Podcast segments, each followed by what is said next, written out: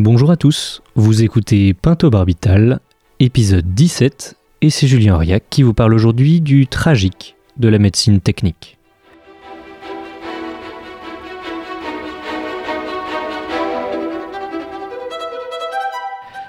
Pinto-Barbital parle d'euthanasie et de suicide assisté, mais en tirant le fil, il y a toute une pelote qui vient. En l'occurrence, la pelote est celle de l'histoire récente de la médecine et avec elle de la démographie. Si l'on ne déroule pas cette pelote, on ne peut pas comprendre la demande d'euthanasie ou de suicide assisté, et par conséquent, on ne peut pas y répondre correctement.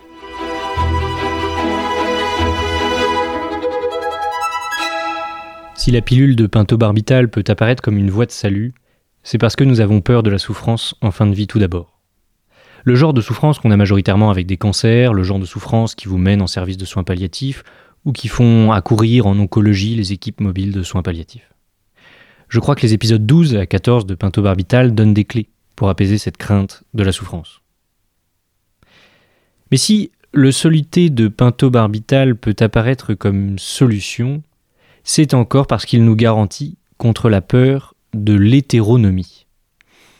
L'hétéronomie, c'est le fait de dépendre, de se voir imposer par autrui, hétéro en grec, les règles nomos, en grec toujours, de notre quotidien. Cette hétéronomie nous fait peur parce que nous tenons à nos proches et que nous ne voulons pas leur imposer cette présence fardeau du dément qui ne reconnaît plus personne et qui n'est plus certain d'être la personne qu'il a toujours connue de l'intérieur. La démence. C'est le nom médical des atteintes neurodégénératives ou neuroévolutives, si on veut euphémiser. Alzheimer, Parkinson, PIC, Lewy, Huntington, SLA, autant de maladies qui affectent le système nerveux, dont l'évolution est plus ou moins lente et irrémédiable, pour l'heure, inguérissable. D'ailleurs, plus l'évolution de la maladie est lente, et moins elle tue, et plus longue est la dilution de cette vie devenue transparente, et d'autant plus lourde alors sera la peur de finir comme ça. La démence, c'est surtout le petit nom de la grande peur des sexagénaires encore sains d'esprit, parce que c'est d'abord eux qu'elle atteint. Dans les épisodes qui suivront, il s'agira de comprendre les questions propres que posent ces cas de démence dans les services principalement de neurologie.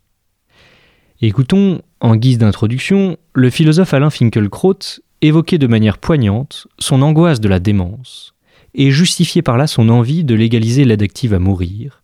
C'était le 19 janvier 2024 sur le plateau de C'est à vous. Je fais partie de ceux qui maintenant ont plus peur de la fin de vie que de la fin de la vie.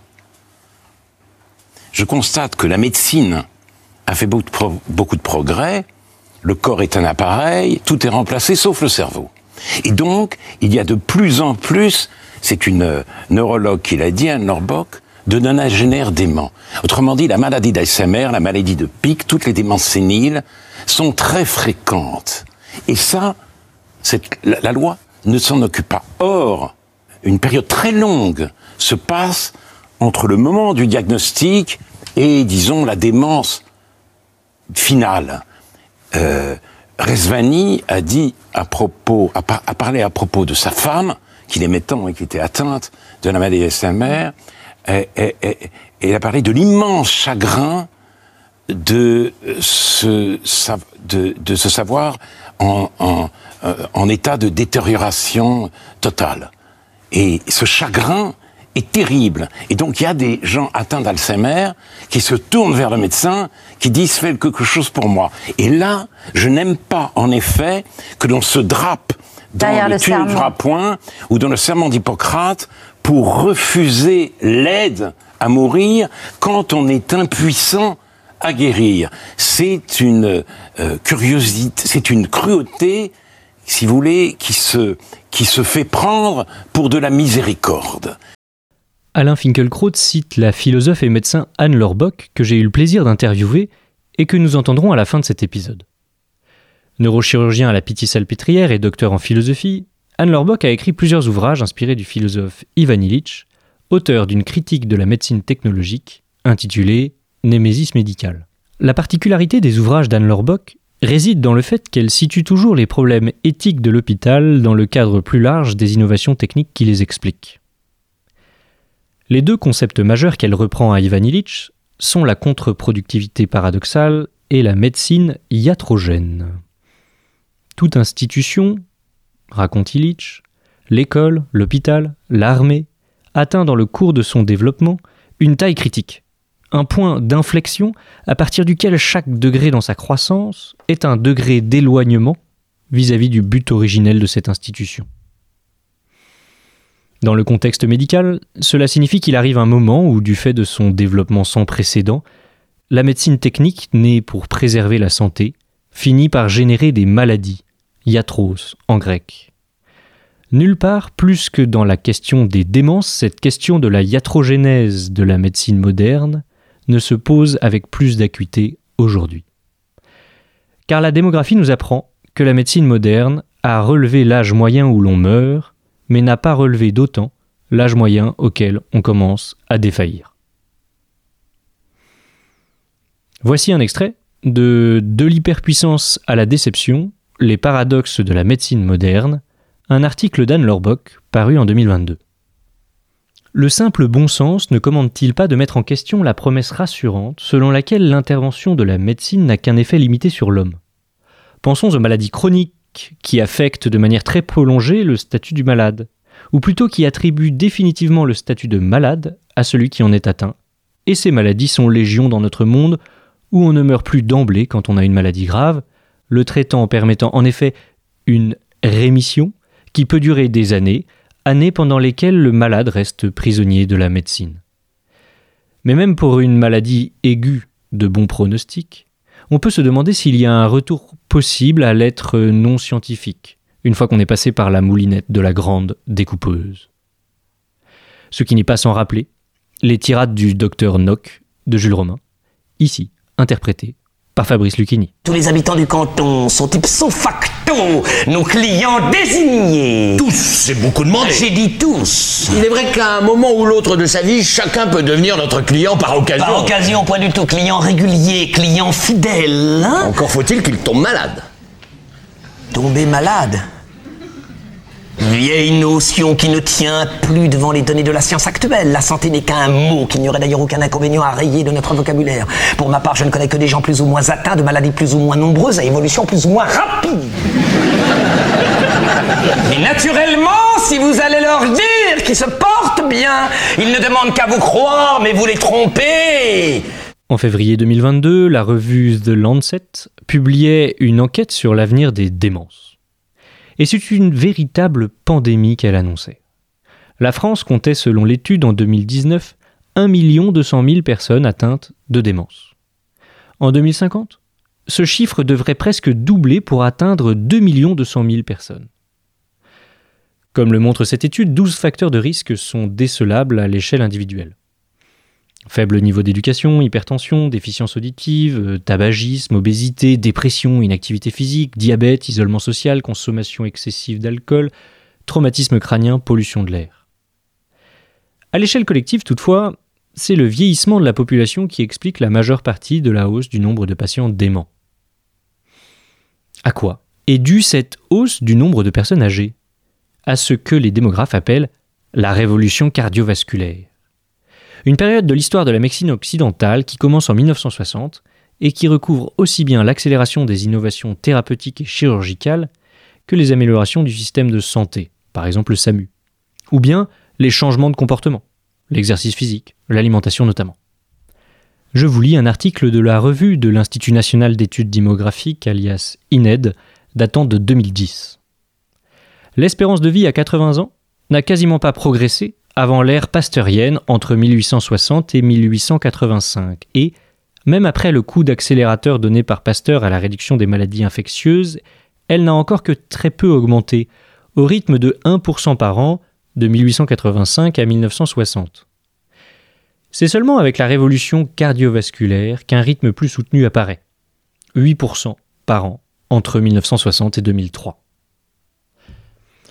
En clair, si l'espérance de vie augmentait fortement depuis 1900 dans le monde occidental jusqu'en 1950-60, cette augmentation était principalement menée par la baisse de la mortalité des nourrissons et des enfants.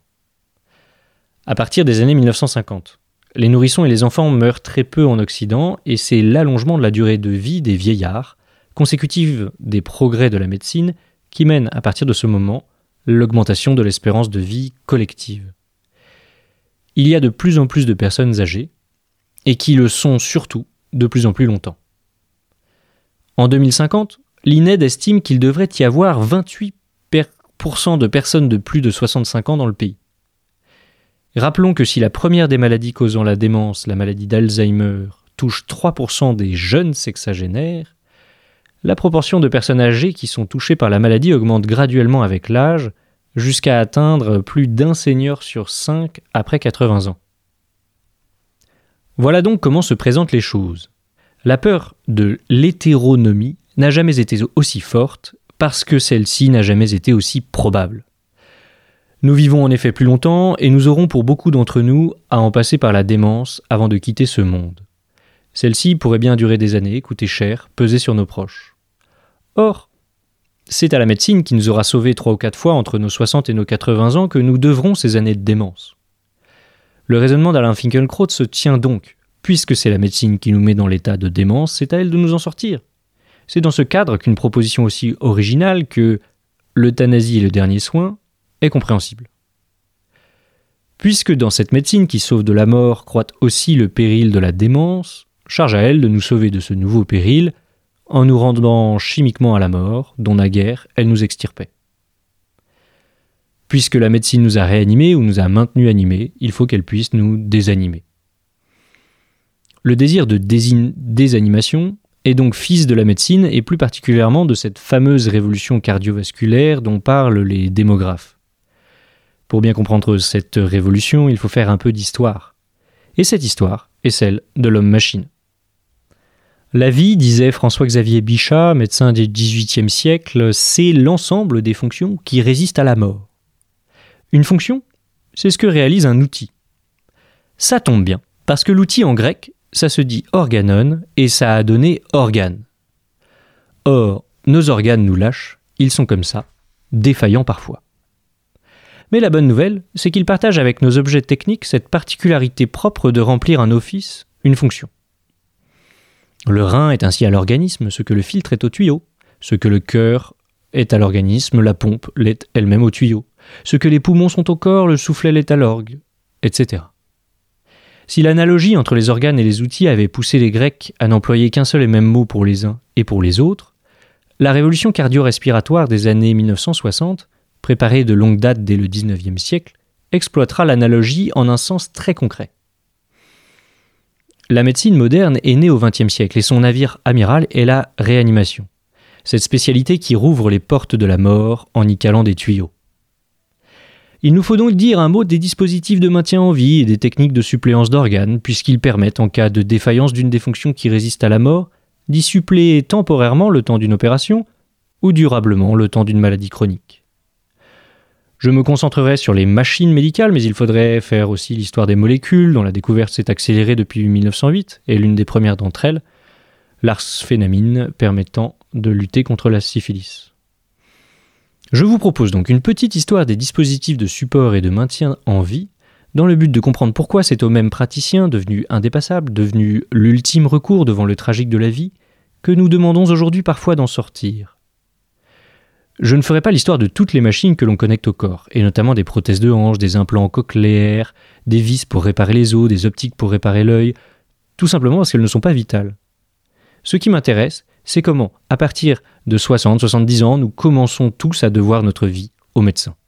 Les organes vitaux que l'on remplace aujourd'hui sont liés ou bien au système cardio-respiratoire, ou bien au système digestif, ou bien au système urinaire.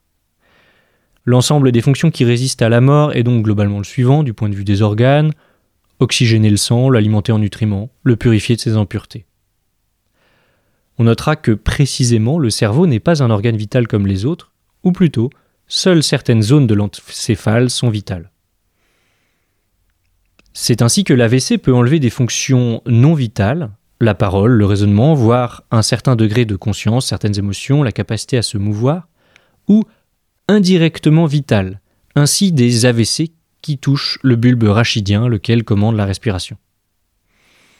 Alors le cortex insulaire, l'amygdale, l'hypothalamus commandent eux partiellement le cœur qui dispose d'un système neuronal propre, intracardiaque. ce qui fait que les atteintes de ces zones du cerveau ne provoquent pas pour la plupart un arrêt du rythme cardiaque. Néanmoins, elles augmentent le risque de syndrome cardiaque post-AVC, post-accident vasculaire cérébral donc, lié à la relation entre le cerveau et le cœur. En bref, il est tout à fait possible de survivre très longtemps avec un cerveau en miettes. Et c'est tout le problème.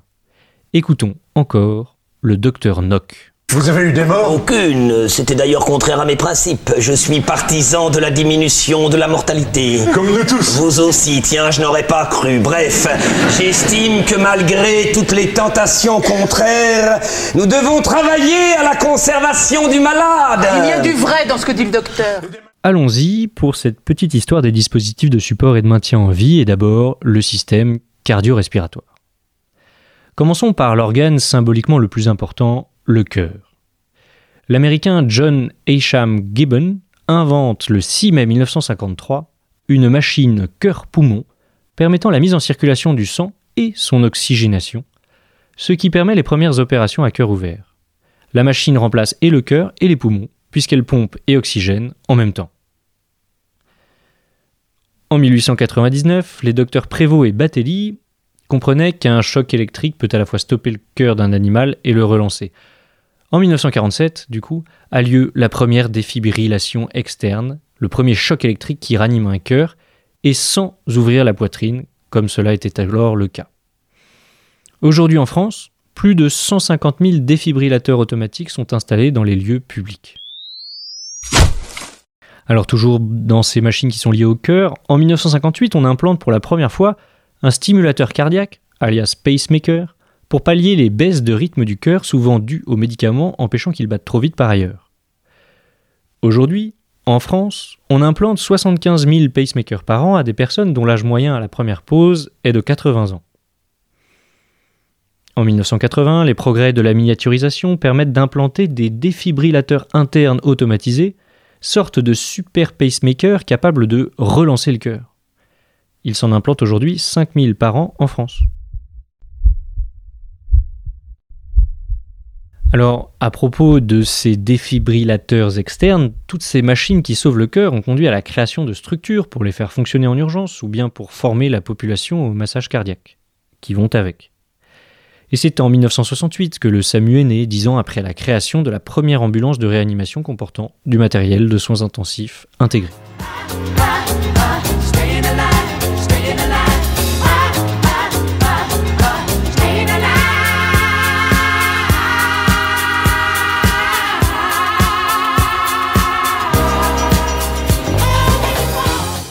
Mais ce qui est sans doute le plus connu pour les systèmes qui suppléent au système respiratoire, c'est ceux qui suppléent à la fonction du diaphragme. Le diaphragme provoque normalement par son mouvement la surpression et la sous-pression des, poumons, et par conséquent l'inspiration et l'expiration. Mais cela est impossible dans les cas où les muscles sont atrophiés ou incontrôlables, comme par exemple dans la maladie de Charcot. Il faut donc imaginer des respirateurs. Ceux-ci sont de deux types, ou bien invasifs, ou bien non invasifs. Dans le cas où ils sont non invasifs, ils respectent l'intégrité corporelle du patient. Dans le cas où ils sont invasifs, ils s'immiscent dans le corps du patient. Commençons par la respiration artificielle non invasive. Celle-ci est préconisée à partir de Lavoisier à la fin du XVIIIe siècle, puisque c'est lui qui met au jour le principe des échanges gazeux durant l'inspiration et l'expiration. Le bouche à bouche est recommandé à partir de la fin du XVIIIe siècle. La respiration à soufflet est préconisée et utilisée au XIXe siècle. Des premiers projets de machines sont envisagés au XIXe siècle, mais la technologie permettant une ventilation en surpression manque. En 1927, les Américains Philip Drinker et Louis Agassiz Shaw inventent le poumon d'acier. Cette machine impressionnante que l'on retrouve dans le tome numéro 7 de l'excellente BD Black Sad permet de maintenir en vie des enfants atteints de poliomyélite, même lorsque leur diaphragme est atteint par la maladie et ne leur permet plus, ainsi, de respirer. Concrètement, les patients sont enfermés dans un cylindre hermétique. La pression de l'air de ce cylindre est alternativement augmentée et diminuée via un piston, ce qui permet l'inspiration et l'expiration mécanique de l'air dans les poumons du patient qui se situe à l'intérieur. Il faut attendre les années 1940 pour assister à l'essor des respirateurs mécaniques non invasifs. Un docteur, Motley et ses collègues utilise pour la première fois un appareil de ventilation sur des patients atteints de pneumonie, d'œdème pulmonaire, de quasi-noyade, d'asthme aigu sévère. Cette fois-ci, la machine fonctionne avec un masque. Elle est donc plus agréable que le poumon d'acier qui enferme intégralement le patient euh, dans une machine hermétique. La ventilation positive non invasive finit par se répandre au début des années 1960. À l'origine cantonnée aux soins de réanimation, elle devient courante pour les patients atteints de maladies de long terme ou chroniques durant les années 1980. Parmi les modes de respiration invasifs cette fois, qui se répandent à partir des années 60, il existe en gros deux techniques de branchement de la machine sur le corps humain. Il y a d'abord la trachéotomie, le tube est directement enfoncé dans la trachée, ce qui permet d'éviter généralement les sédations. Le chirurgien italien Antonio Musa Brazzavola réalisa en 1546 la première trachéotomie européenne réussie authentifiée.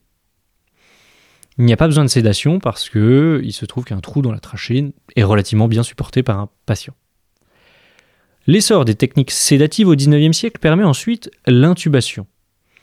Les tubes sont alors insérés ou bien dans la bouche ou bien dans le nez du patient, ce qui est insupportable pour un individu conscient, raison pour laquelle il faut sédater.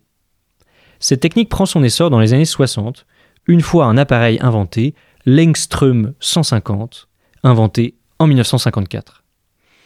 Cette machine impressionnante marque le début de la réanimation, des interventions chirurgicales longues, de la médecine technoscientifique lourde et potentiellement miraculeuse. 1954 est à la médecine ce que 1945 fut à l'armement, une révolution lourde.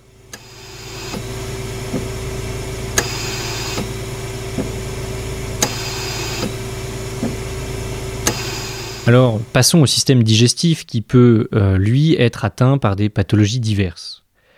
Il est possible que des troubles affectent, par exemple, et pour commencer, la déglutition. Par exemple, pour un patient qui est inconscient pendant longtemps. Comment dès lors permettre la nutrition? C'est donc la bouche et l'œsophage qui doivent être remplacés par un outil. En l'occurrence, il s'agit d'une sonde entérale qui permet le passage de la nourriture liquide jusqu'à l'estomac, sans risquer une fausse route et des complications pulmonaires, par exemple une infection. Cette sonde peut passer par les narines, c'est ce qu'on appelle une sonde nasogastrique, ou directement par un trou dans l'abdomen jusqu'à l'estomac. On parle alors de gastrotomie.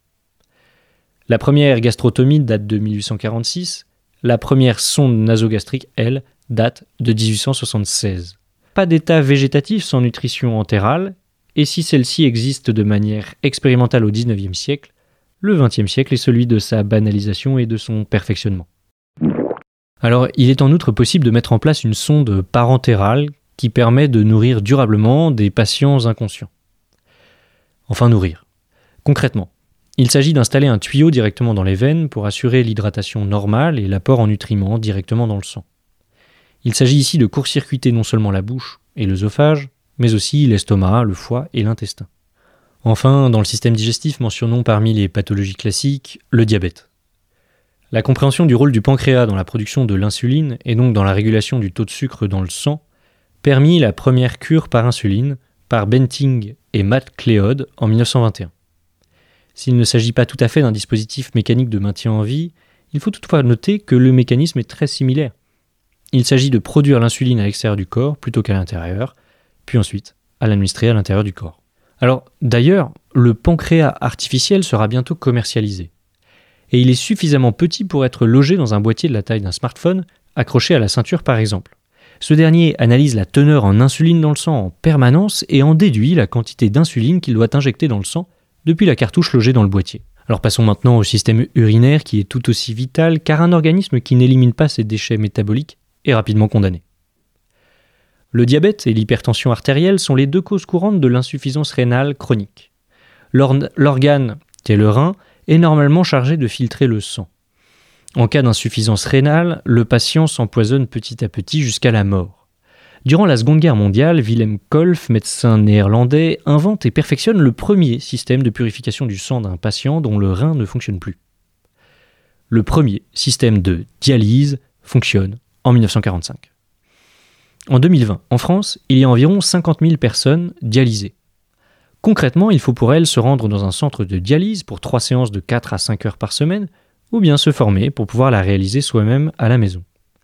En France, en 2021, la moitié des patients atteints d'insuffisance rénale chronique terminale, en clair de ceux qui ont besoin d'une dialyse ou d'une greffe, avaient plus de 71 ans. Alors dans le système urinaire, il y a les reins et puis aussi euh, tout ce qui permet euh, d'écouler l'urine. Et par exemple, l'urètre.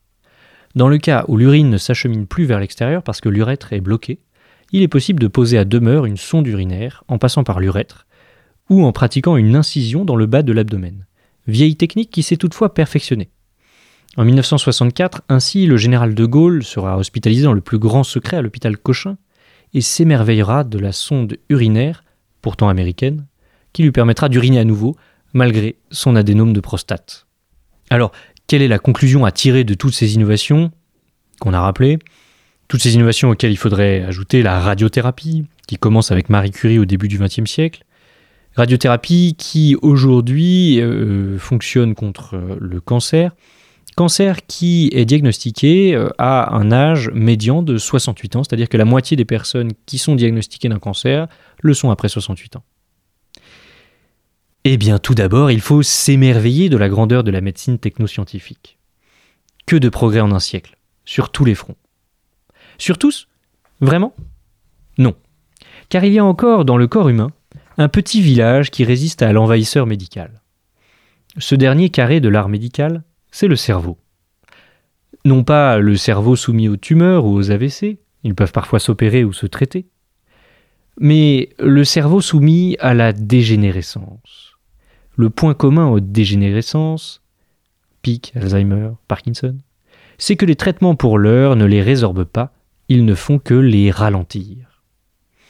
L'empire de la médecine s'arrête aux portes de la neurodégénérescence, mais il y mène aussi car pour chaque année d'espérance de vie que la médecine nous offre, c'est un risque supplémentaire de demence qu'elle nous lègue aussi. C'est ce sens et ce destin tragique de la médecine moderne qu'Anne Lorbock a tâché de présenter à travers nombre de ses travaux. Devenu le refuge du tragique dans un monde qui le nie, l'hôpital est aussi devenu une sorte de bouc émissaire général du mal qui nous frappe. Et il faut reconnaître qu'il a sa part, minime certes, mais il a sa part de responsabilité aussi c'est vrai. Voici ce qu'Anne Lorbock écrit dans son article de 2013 intitulé Quand la médecine engendre des handicapés, une nouvelle némésis médicale. La légalisation de l'euthanasie ne fera pas baisser le nombre des handicapés ou alors de façon marginale. Mais cela calmera la défiance de la société face à une médecine qui ne semble plus répondre à son cahier des charges. La demande de légalisation de l'euthanasie exprime avant tout le besoin de se rassurer quand la médecine s'éloigne trop de l'image idéale que l'on a d'elle. D'une part, on reprend le contrôle contre les excès supposés des médecins en s'opposant à l'acharnement thérapeutique, qui est vu, de manière très injuste d'ailleurs, comme émanant d'un corps médical sadique. D'autre part, on se venge contre ces mêmes médecins qui ne méritent plus la confiance que l'on mettait en eux. En effet, le geste euthanasique a une dimension profanatrice impossible à nier. L'exiger de ceux dont la mission est de sauvegarder la vie c'est humilier cette profession arrogante, la faire déchoir de son piédestal, ruiner les derniers lambeaux de son prestige. Le jour où les médecins deviendront des bourreaux légaux, réellement ou même symboliquement, car une fois que l'euthanasie sera légalisée, rien ne servira d'évoquer des clauses de conscience individuelles pour refuser d'entrer dans le système, la profession sera, globalement, déconsidérée. Le médecin deviendra un prestataire de service en plus. Tant que l'on réanimera coûte que coûte les prématurés de 800 grammes, que l'on vaccinera contre la grippe les nonagénaires déments, il ne faudra pas s'étonner que l'opinion considère l'euthanasie comme sa seule planche de salut. Reconnaissons que les discours moralisants, voire culpabilisants des médecins sur le handicap sont plutôt déplacés quand ce sont ces mêmes médecins qui sont à l'origine du problème. Alors, écoutons encore le docteur Knock. L'insomnie peut être due à un trouble essentiel de la circulation intracérébrale, particulièrement à une altération des vaisseaux dits en tuyaux de pipe. Vous avez peut-être, madame, les artères du cerveau en tuyaux de pipe. Ciel En tuyau de pipe L'usage du tabac, docteur, y serait-il pour quelque chose? Je prise un peu. C'est un point qu'il faudrait examiner. L'insomnie peut provenir aussi d'une attaque profonde, continue de la substance grise par la névroglie. Oh, ce doit être affreux Expliquez-moi cela, docteur Représentez-vous un crabe ou un poulpe ou une gigantesque araignée en train de vous grignoter, de vous suçoter, de vous déchiqueter doucement la cervelle? Oh mon Dieu Il y a de quoi s'évanouir d'horreur Mais voilà certainement ce que je dois avoir, je le sens bien. Ah, je vous en prie, docteur, tuez-moi tout de suite. Une piqûre, une piqûre. Oh. Le tragique, c'est un genre dramatique qui juxtapose la préscience du mal à venir et l'action inutile pour le contrer. En ce sens, la médecine moderne retarde le mal de la mort, mais augmente les probabilités de mal mourir, c'est-à-dire de mourir en étant dément. La médecine moderne est donc par essence dystanasique, génératrice de plus en plus de mauvaises morts. En guise de conclusion, écoutons Anne Lorbock évoquer en quoi la technique pourrait ou non pallier la technique, quitte à refuser le tragique. Le problème de la grande vieillesse, c'est un problème qui est insoluble. C'est terrible et malheureux. En fait, vous avez cité le titre de mon livre. Je vous rappelle que c'était médecine technique, médecine tragique. Or, le tragique, on le voit comme le contraire de la technique, car la technique est ce qui apporte des solutions. Et ce qu'on nous demande à nous, on nous voit comme des techniciens qui vont apporter des solutions, avec des coups de baguette magique scientifique. Mais c'est faux. Il y a un côté tragique dans l'existence et dans la société, et je pense qu'il y a une évolution tragique euh, dans euh, la puissance de la médecine, c'est ce que voulait dire aussi cet article, c'est-à-dire qu'on a des choses et son contraire, on a des choses formidables apportées par la puissance technique, mais en même temps qu'on a euh, des choses qui sont bien, on va avoir du mal. La liaison entre le bien et le mal, c'est assez banal de le dire finalement, mais on va avoir, on apporte des problèmes là où on voulait apporter des solutions, et toute solution charrie son lot de problèmes. Eh bien, les progrès de la médecine technique qui prolongent l'espérance de vie apportent un lot de, problèmes importants à la société, notamment le problème de la grande vieillesse, du handicap, de la perte d'autonomie. Et je trouve qu'il serait terrible de vouloir régler ce problème avec une autre solution technique. Or, l'euthanasie est une façon de mettre une espèce de pansement technique sur un problème créé par la technique. Vous voyez, j'apporte des problèmes par la technique, c'est forcément la technique en l'occurrence l'euthanasie et le suicide sont des moyens techniques. Je n'ai qu'une vision technique, il y a une espèce d'œillère technique. Les, tout problème a sa solution et toute solution donne un problème. Qui va redemander une solution? C'est sans fin. Mais effectivement, je pense qu'il n'y a pas de bonne solution. Ce que j'aimerais dire, c'est que même si je suis un technicien qui soit capable de chercher des solutions, je ne vois pas la vie comme simplement un problème à résoudre par la technique. Et je suis gêné quand on veut me réduire en tant que médecin, à n'être qu'un pur technicien qui a uniquement son mot à dire sur des solutions techniques. Car je pense que euh, le problème des problèmes de la vie et de la mort sont au-delà d'un problème euh, technique. Et, ce n'est pas indigne que ce soit le médecin qui dise que bien sûr qu'il faut lutter contre la douleur et la souffrance, mais que la douleur et la souffrance ont encore leur place dans l'humanité. Et ce qui est beau, c'est aussi notre capacité à l'affronter. Parce qu'en fait, quand on est médecin, ce qui nous enrichit, c'est le contact avec les malades. Et il nous donne aussi une leçon de vie. Et la, la beauté, c'est de voir des gens qui sont gravement atteints, euh, je ne sais pas si le terme de lutte, est, mais qui restent parfaitement dignes dans leur maladie et qui font quelque chose de leur maladie. Alors nous les aidons du mieux que nous pouvons sur le plan technique, mais sur le plan moral, c'est eux qui sont nos maîtres.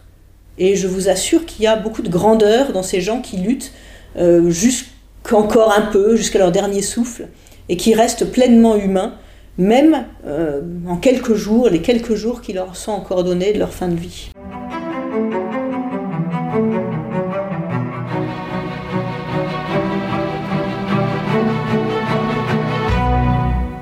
Et voilà, c'était la fin de cet épisode, en espérant qu'il vous aura plu, instruit et fait réfléchir. A bientôt sur Pinto Barbital.